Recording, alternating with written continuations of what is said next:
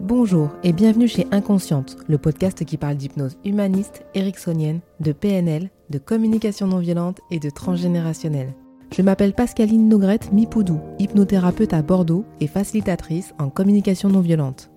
Passionnée par le corps et l'esprit et les liens entre les deux, je suis très motivée pour partager et simplifier tous ces outils que j'ai découverts toute seule, en formation ou dans des bouquins. Vous pouvez profiter du chapitrage sur cet épisode si vous l'écoutez sur Ocha ou sur Apple Podcast. Aujourd'hui, j'aimerais vous parler de l'exercice en tant qu'hypnothérapeute. Je reçois par-ci par-là des messages et des questions sur le métier. Est-ce que c'est possible d'en vivre? Est-ce qu'on peut en vivre à plein temps? Quelle formation choisir? Quelle qualité doit-on avoir? Beaucoup de questions que je me suis moi-même posées à un moment donné. D'autant que lorsque je me suis lancée dans l'aventure, je n'avais absolument pas l'intention de devenir hypnothérapeute. Je souhaitais simplement aider mes patients à supporter les soins douloureux à l'hôpital, à calmer le stress des soins, des annonces, la claustrophobie et les crises de panique dans les IRM, les phobies des aiguilles, du sang, de vomir, etc. Finalement, avoir voulu installer l'hypnose comme outil d'accompagnement m'aura poussé vers la porte de sortie. Un outil décrié par certains médecins, plébiscité par d'autres, et me voilà en plein burn-out dans mon canapé, face contre les certifications accrochées au mur, à me demander ce que j'allais faire de ma vie professionnelle. Certains collègues et amis essayaient de me convaincre, ou de se convaincre eux-mêmes, que je pouvais reprendre mon métier de kinésithérapeute sous une autre forme, en centre de rééducation, en libéral. Bah non, en fait, pas envie. Ça sera l'hypnothérapie et puis c'est tout.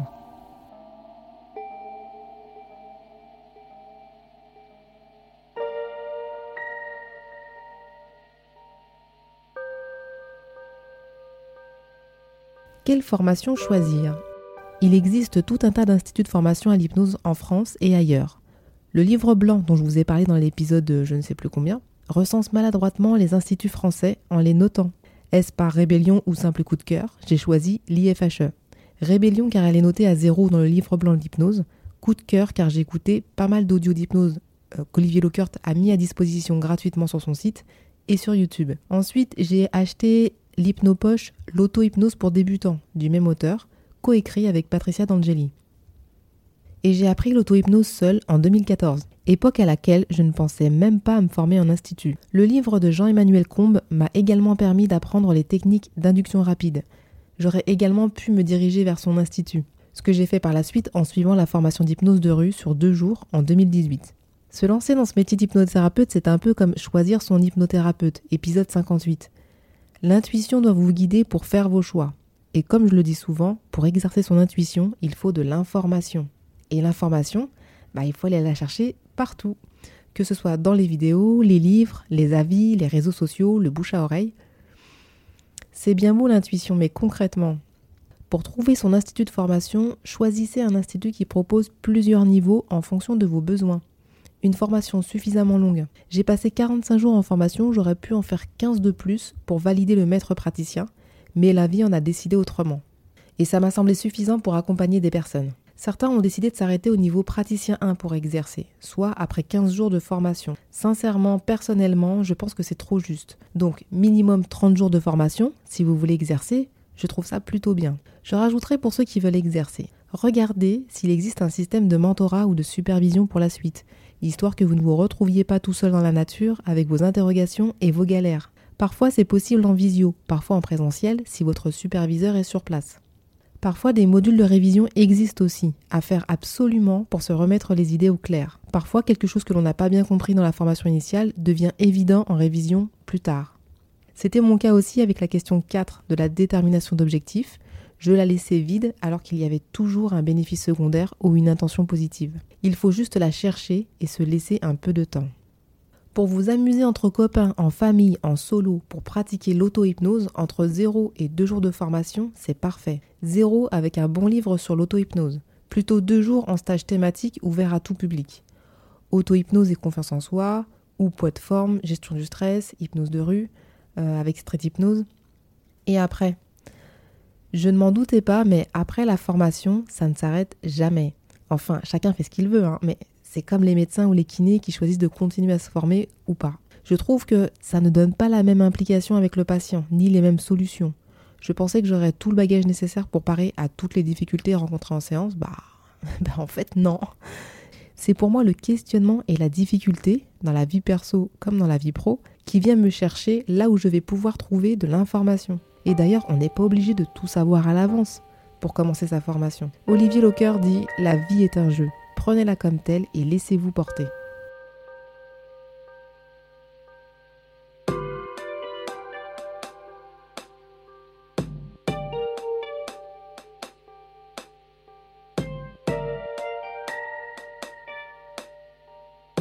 L'institut ne détermine pas la qualité du thérapeute. Ça, c'est de moi. Parce que je pensais exactement l'inverse il y a quelques années. Je voulais être formée à l'université et avoir un diplôme universitaire d'hypnose médicale et thérapeutique. Et je pensais que ce sésame me protégerait de l'incertitude administrative du statut d'hypno en France. Je pensais que je serais protégée et reconnue par un institut qui dépend de l'État. Le jour où celui-ci décidera quel institut part à la poubelle et qui reste. La valeur sûre, quoi. Bon, en définitive, le niveau de connaissance et d'ouverture des formateurs m'a tellement fait flipper que cette soi-disant sécurité de l'université n'a pas suffi à me faire persévérer dans mes demandes d'inscription successives. Sans rancune. Une autre fois, je tombe sur une publication Facebook d'une consoeur. J'ai enragé face à l'absurdité du poste. C'était une animation. Deux garçons jumeaux sont élevés par un père alcoolique. Devenus adultes, l'un devient alcoolique, l'autre non. La petite phrase de fin disait un truc du genre Dans la vie, on a toujours le choix. Genre, euh, on choisit d'être alcoolique ou pas. Bref, je peste intérieurement et je me dis qu'elle ne doit pas venir du même institut que moi. Eh ben si, gros choc. Je redescends de mon nuage, prise de conscience à ce moment-là. Chacun fait ce qu'il veut de la formation qu'il a reçue. N'oubliez pas, le trésor, c'est vous.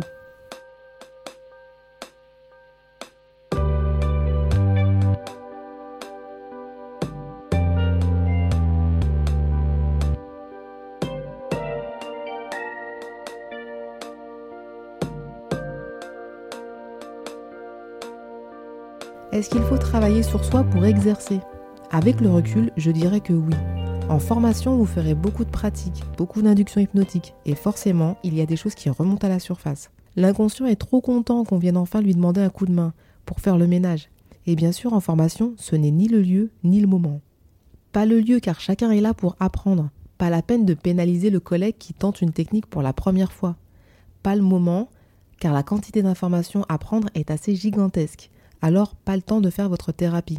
Idéalement, on la fera avant pour aller chasser nos vieux démons, parce que si on ne les chasse pas, ils reviendront forcément à l'occasion d'une séance, avec les synchronicités et surtout les phénomènes de projection. Parfois, le bad trip survient à l'examen de la certification, comme pour moi. Il est alors temps de prendre soin de soi. Une formatrice m'avait dit à cette occasion qu'il fallait que je soigne cette blessure d'enfance, sinon j'allais avoir quelques soucis dans mon activité professionnelle.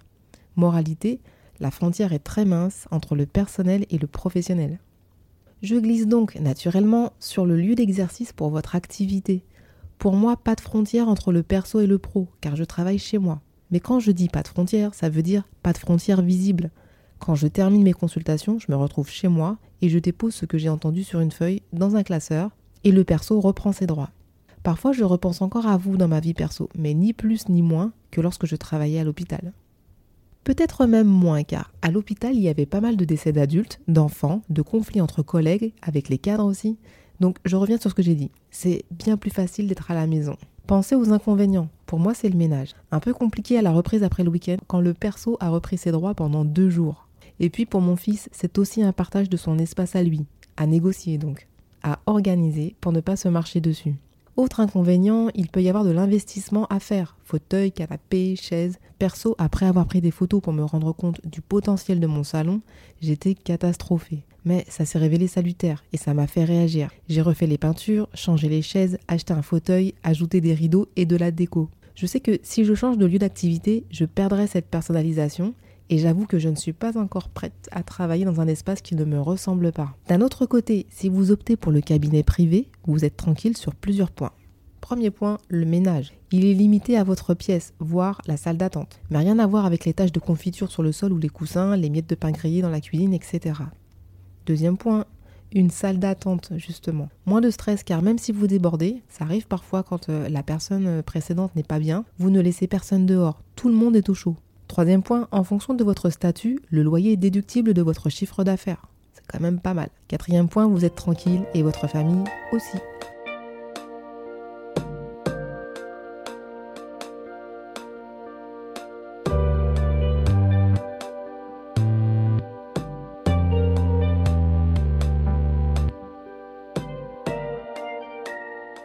les statuts auto-entrepreneur. Je vais vous parler du statut que je connais le mieux parce que c'est le mien. Le statut d'auto-entrepreneur est idéal quand on débute. Simplicité et proportionnalité. Simplicité car se déclarer auto-entrepreneur est extrêmement simple et rapide sur le site de l'URSSAF. On vous laisse choisir à quelle fréquence vous souhaitez payer vos cotisations, au mois ou au trimestre. 22%, c'est le pourcentage que vous aurez à payer sur vos revenus bruts. Facile à calculer. Je considère qu'une semaine par mois, c'est pour l'URSSAF. Proportionnalité car vous payez des charges en fonction de ce que vous gagnez.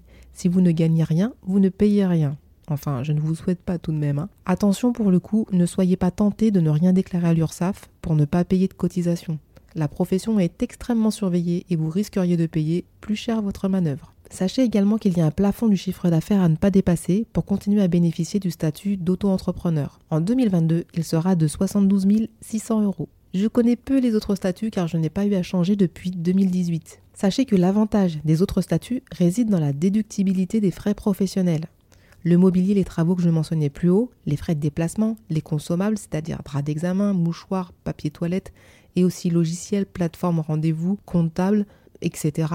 J'en ferai un épisode lorsque j'en saurai un peu plus. Mais en tout cas, sachez que c'est déductible. N'hésitez pas à vous renseigner auprès de l'URSSAF pour comparer, voir si ce statut est le plus intéressant pour vous, la fameuse SASU.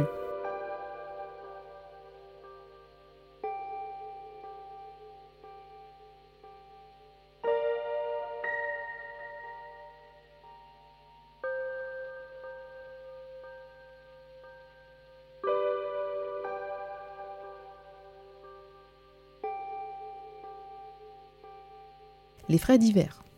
Marie-Laure me demande s'il y a de gros frais à prévoir pour commencer. Euh, tout d'abord, je paye une plateforme de prise de rendez-vous. Cela peut être gratuit et aller jusqu'à 130-140 euros par mois. Je connais bien thérapeute.com et Doctolib. Chacun a ses avantages et ses inconvénients. Je sais qu'il y en a beaucoup d'autres. Je n'ai pas d'appareil à carte bancaire, donc pas de frais bancaires.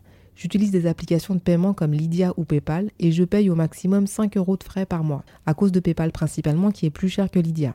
En matière d'assurance retraite complémentaire, je suis allée du côté de Swiss Life, parfaite pour les indépendants, et je paye environ 40 euros par mois. De quoi auriez-vous besoin de plus? De publicité sur les réseaux sociaux. Même si c'est un peu cher, vous pouvez en avoir pour 15 euros par semaine de pub sur Facebook ou Instagram. La pub sur Google est un peu plus onéreuse car vous payez au nombre de clics sur votre pub. Comptez environ 100 euros par mois. La publicité papier aussi. J'avais fait des flyers que j'ai distribués dans mon quartier pour les particuliers et aussi pour les professionnels de santé. Des cartes de visite aussi, même si elles m'ont peu servi. Comptez environ 100 euros pour le tout. N'hésitez pas à faire vos devis sur les sites spécialisés. Je, m'offre chaque mois un forfait premium sur 10 heures pour avoir de la musique sans pub et hors connexion pour mes séances. Pour ne pas être dérangé en séance, ça me coûte 9,99 euros par mois.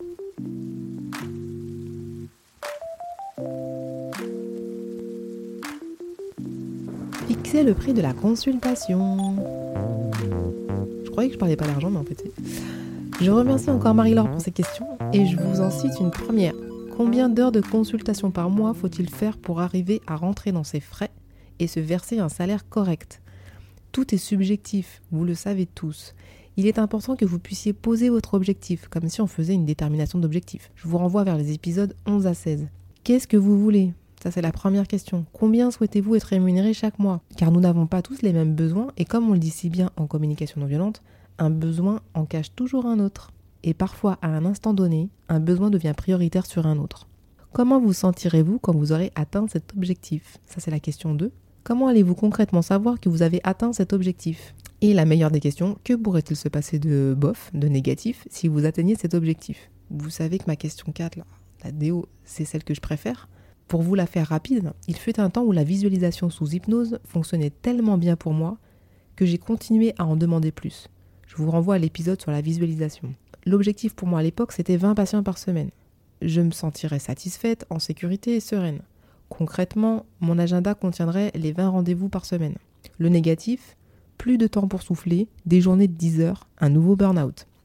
Ça fait réfléchir cette question 4. Après 3 mois, à 20 séances par semaine, le Covid est venu m'arrêter. Il a frappé à ma porte, il m'a dit, le 16 mars 2020, tu fermes ton cabinet et tu te calmes. Posez votre objectif et regardez comment vous pouvez faire pour allier le tout, en conservant la réponse à la question 4. Il faut alors penser au lieu des consultations, à la durée de la séance et au tarif demandé. Ensuite, regardez autour de vous ce que font vos collègues pour vous aligner si besoin. Et dites-vous qu'on a le droit de se tromper et d'évoluer. En 2020, j'ai changé deux fois de tarif. car c'est le temps de consultation qui n'allait pas au final. Alors, penser à un tarif, c'est bien, mais si vous commencez par ça, vous risquez d'être tendu si vous n'atteignez pas le quota par semaine pour sortir la tête de l'eau. Tendu quand vous allez avoir une annulation. Alors imaginez si c'est plusieurs comme ça. Et vous risquez de le faire sentir au patient, qui n'a franchement pas besoin de ça.